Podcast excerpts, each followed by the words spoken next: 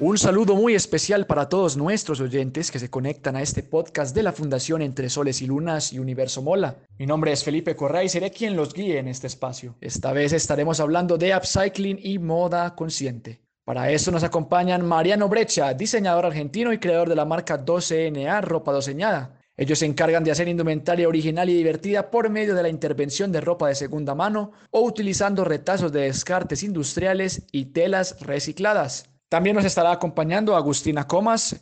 Ella es referencia del upcycling en Brasil. La especialidad de su marca son las camisas masculinas que se convierten en vestidos, faldas, blusas femeninas bajo la atenta mirada de los profesionales. También una invitada de la casa, Verónica Salomón de Joyería Martalía, Joyería Sustentable y Carbono Neutro. La reflexión en torno a la necesidad de proteger el medio ambiente cada vez es mayor. Una de las mejores maneras de hacerlo es minimizando los residuos que generamos y reciclando o reutilizando todos aquellos materiales u objetos que sea posible. En los últimos años ha surgido una tendencia que une ambas cuestiones. Hablamos del upcycling, un fenómeno que va a más y que, además de ayudar al planeta, supone toda una fuente de inspiración para los amantes de la decoración, el arte o la moda. También hablaremos de otra técnica, el downcycling, y en qué se diferencian. Les mostraremos cómo lograr objetos y piezas únicas por medio de estas herramientas de diseño sostenible que dan origen al eco fashion o moda consciente. Pero hoy nuestros invitados serán los que resuelvan más a profundidad estos temas.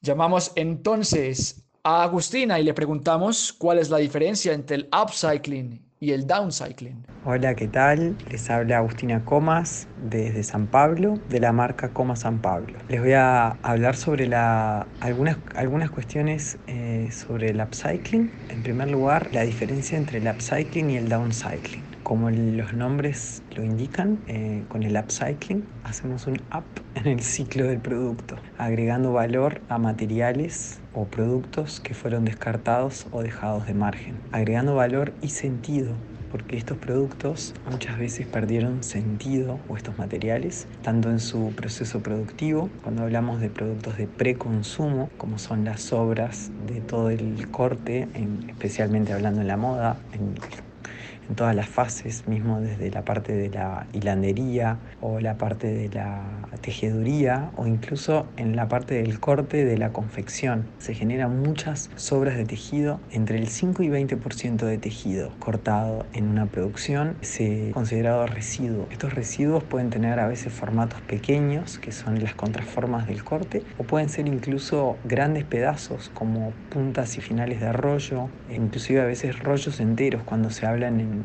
producciones muy grandes porque siempre eh, un porcentaje en relación al total de tejido que se está cortando. Cuando hablamos de productos acabados, podemos hablar de sobra de preconsumo también, como todas aquellas prendas que por tener defectos no llegan al mercado o todas esas prendas que sobran en el sistema del comercio de la moda que son las prendas que, por ejemplo, tuvieron un error en el diseño o por algún motivo no se vendieron, o también las prendas que sobran cuando una curva de talles eh, se termina en algún tamaño y, esas prendas que no tienen más curva de talle completa pierden el sentido en el comercio porque ya no se pueden vender. Cuando hablamos de postconsumo son todas aquellas prendas que no usamos más por X motivo, puede ser porque a la persona no le gusta o no le queda más, no le queda bien, o también porque son prendas de mala calidad que, se rompen o que no están en buen estado para, para seguir utilizando. También ahí juega mucho el factor de la obsolescencia programada, muy típico de la moda, de hacer prendas que son muy datadas de fecha y que no se usan más, pero que no tienen ningún problema. Entonces, cuando hablamos de upcycling, le agregamos valor a estos materiales, transformando, y ahí hay diferentes técnicas. Cada diseñador, cada marca desarrolla sus propios métodos. Cuando hablamos de downcycling, es cuando a esos productos los transformamos, pero bajándole el valor. Por ejemplo, cuando tomamos ropa, algo muy común, la ropa de postconsumo, se desfibra, se le sacan los avíos, se desfibra y se transforma después en mantas eh, populares, que son un producto de bajo valor agregado. Muchas gracias a Agustina por su intervención. Nos vamos familiarizando con nuevos temas, en este caso con el del downcycling. Vamos a preguntarle ahora a Mariano cómo podemos crear piezas de diseño a partir de estas técnicas. El suprarreciclaje o upcycling como término no tiene más de 20 o 30 años. Fue popularizado ya por el año 2002 a través del libro De la cuna a la cuna. Sin embargo, todos, ya desde chiques experimentamos con la reutilización. ¿Quién no se ha revelado una chaqueta del abuelo o ajustado un pantalón de la madre? Hay ejemplos inclusive en la historia. En los Estados Unidos, durante los años de presión post Segunda Guerra Mundial, los sacos de harina venían hechos con telas estampadas y con esas telas las madres de la época cosían vestidos para sus niñas. Es una herramienta democrática de moda, a la que todos podemos acceder, que posee muchas maneras de llevarse a cabo. En el caso de Docena particularmente, trabajamos la deconstrucción, ruptura, fusión de prendas transformándolas, resignificándolas, piezas únicas, pero que por su metodología nos permiten escalar y repetir sus diseños. Muchas gracias Mariano por la intervención y nos vamos dando cuenta cómo estas técnicas nos ayudan a mejorar nuestros procesos de producción y cómo podemos seguir siendo más amigables con el medio ambiente. Hablemos un poco sobre algunas de sus propuestas que como diseñadores tienen en sus marcas precisamente usando esas herramientas del upcycling y downcycling. Específicamente en comas buscamos trabajar el upcycling de forma sistematizada para conseguir atender y transformar el gran volumen de prendas que se genera de sobra de preconsumo. Para esto trabajamos con un método que es el método comas de upcycling raíz, donde las prendas son transformadas siguiendo recetas.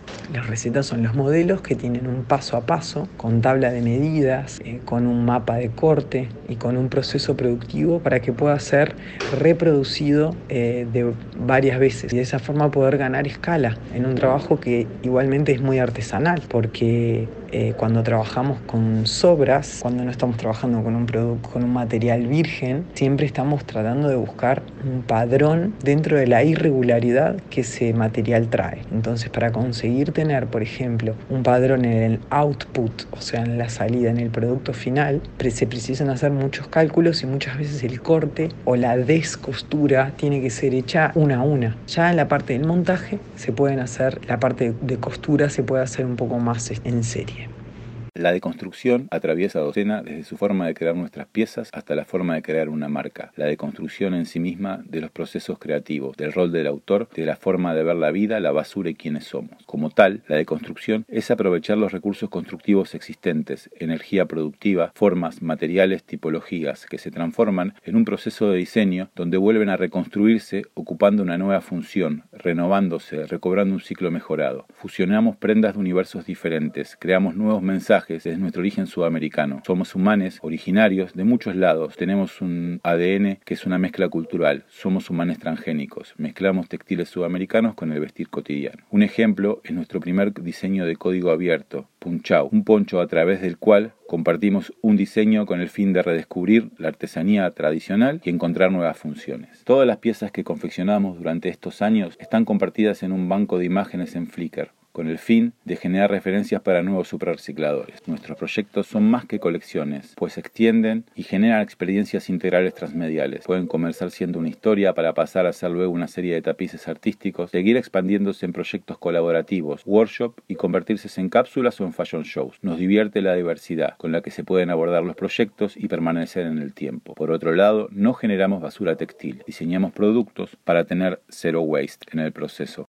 La verdad que son comentarios muy valiosos, pero vamos a darle otra mirada. Vamos a preguntarle a Joyería Martalía, a Verónica, cómo es el proceso en joyería para aplicar estas técnicas y qué materiales se usan para crearlas. Parte de nuestro trabajo o la forma en la que planteamos una joyería distinta es el upcycling o suprarreciclaje. Nos encanta trabajar con materiales que son considerados desechos y transformarlos en piezas únicas. Muchos de los materiales que utilizamos eh, son desechos textiles, desechos electrónicos, siglas, por ejemplo el siglas son vidrios de botellas de vidrio que terminan en el mar por nuestra contaminación, pero el tiempo, la erosión, la arena y las olas transforman estos desechos en piedras pulidas, preciosas, maravillosas. Entonces, en las limpiezas playeras, además de recoger una cantidad de plástico y microplástico, también encontramos el maravilloso siglas con el que utilizamos para hacer joyas. Para este proceso de supra reciclaje debemos evaluar muy bien los materiales que vamos a utilizar porque las joyas deben ser eternas. No por el hecho de trabajar con un material que antes era considerado desecho, quiere decir que el ciclo de vida va a ser corto. Tratamos los materiales de la misma manera en la que trataríamos a una piedra preciosa, utilizamos la orfebrería y el metal para engastar y de esta manera le damos una perdurabilidad al material y queda tal cual como como si fuera una joya convencional. Eso es lo increíble de la joyería y la magia del upcycling que puede transformar de una forma muy disruptiva algo que muchas personas nunca consideraron que podrían ser joyas. Como por ejemplo utilizamos planchas de Tetra Pak que es pulpa de cartón, aluminio y plástico. Usualmente vienen, es el material con el que está hecho el cartón de leche o el cartoncito de jugo. Se prensan estos desechos y se crean unas planchas grandotas. Estas planchas usualmente son utilizadas como aislantes de calor en construcción. Y nosotros encontramos una magia muy especial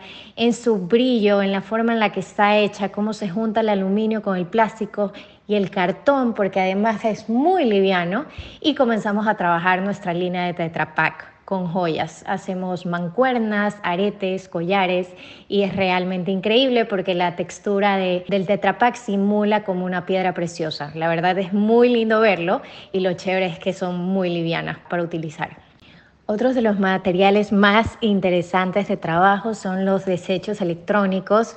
Es una sorpresa cada vez que vemos una computadora distinta, de acuerdo a la marca, su composición interna es diferente. Entonces es un universo creativo abrir una computadora en desuso y encontrar una cantidad de elementos que te van llevando para poder crear joyas minimalistas y con líneas muy modernas y muy rectas. Lo increíble de, de los desechos electrónicos también es que tienen un brillo y una textura especial. Trabajamos también con las teclas y con las teclas formamos palabras. Y es muy lindo que a través de la joyería podamos dar un mensaje de conciencia también. Parte del servicio que prestamos en la joyería también es reciclar joyas eh, antiguas o en desuso o dañadas de nuestros clientes. Entonces ellos se vuelven co-creadores, co-diseñadores y partícipes del proceso de reutilizar lo que ellos tenían guardado o abandonado y transformarlo en joyas completamente nuevas, dándole una nueva vida al mismo metal y a las mismas piedras. Bueno, nos damos dando cuenta de que hay infinidad de técnicas y formas de hacer los procesos para que nuestros emprendimientos sean más amigables con el medio ambiente, para que no generemos tantos residuos. Pero ahora vamos a preguntar de cara al consumidor qué otras formas de ser consciente en moda existen. De cara al consumidor, existen varias formas de ser consciente en la moda, de tener compras y hábitos conscientes, empezando por saber lo que uno está comprando, de dónde viene, quién lo hizo. Esto es muy trabajado por la gente del Fashion Revolution, que realmente le dio una unidad grande a este nicho todo que se está formando en todo el mundo, pudiendo llegar al consumidor haciéndole que se haga la pregunta, ¿quién hizo mi ropa? ¿no? ¿Y cómo la hizo? En fin, poder educar y entender de procesos para que el consumidor sepa lo que está comprando, cuál es el origen y cómo fue hecho. Pero la forma más consciente de abordar la moda es evitar el consumo, ¿no? Tratar de ver todo lo que ya tenemos y entender cómo podemos darle la vida más larga posible, como por ejemplo haciendo arreglos o también resignificando esas prendas haciendo transformaciones. Lo más importante es comprar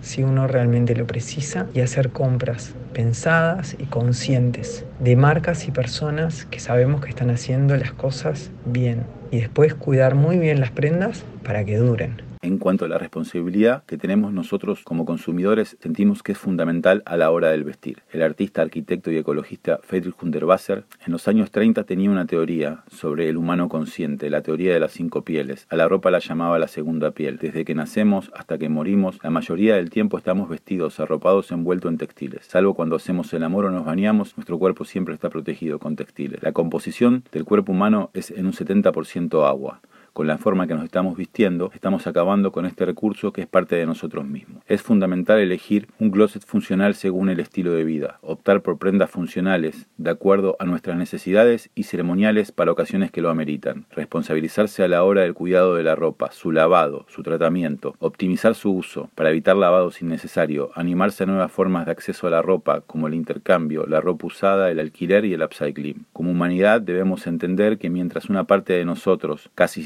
750 millones de personas, tiene problema de acceso al agua potable, otra parte está consumiendo dos poleras en oferta con una vida útil de un par de usos que cuestan 10 dólares y que equivalen al agua que dos personas beben en tres años. Son tiempos de transformar la forma en que nos vestimos como humanidad de manera urgente y radical. Bueno, de cara al consumidor y otras formas de ser conscientes en la moda y no solo en la moda, sino en la vida, el 22 de agosto pasado fue el sobregiro de la Tierra. Esto quiere decir que nosotros los humanos ya agotamos los recursos renovables del planeta para el 2020. Es decir, ya estamos en contra. ¿Qué quiere decir esto? Que nosotros estamos consumiendo a un ritmo y la Tierra se regenera a otro. Y aún la pandemia que frenó abruptamente nuestro consumo, eh, no ayudó lo suficiente porque solo aplazó tres semanas en comparación con el año pasado este, este sobregiro.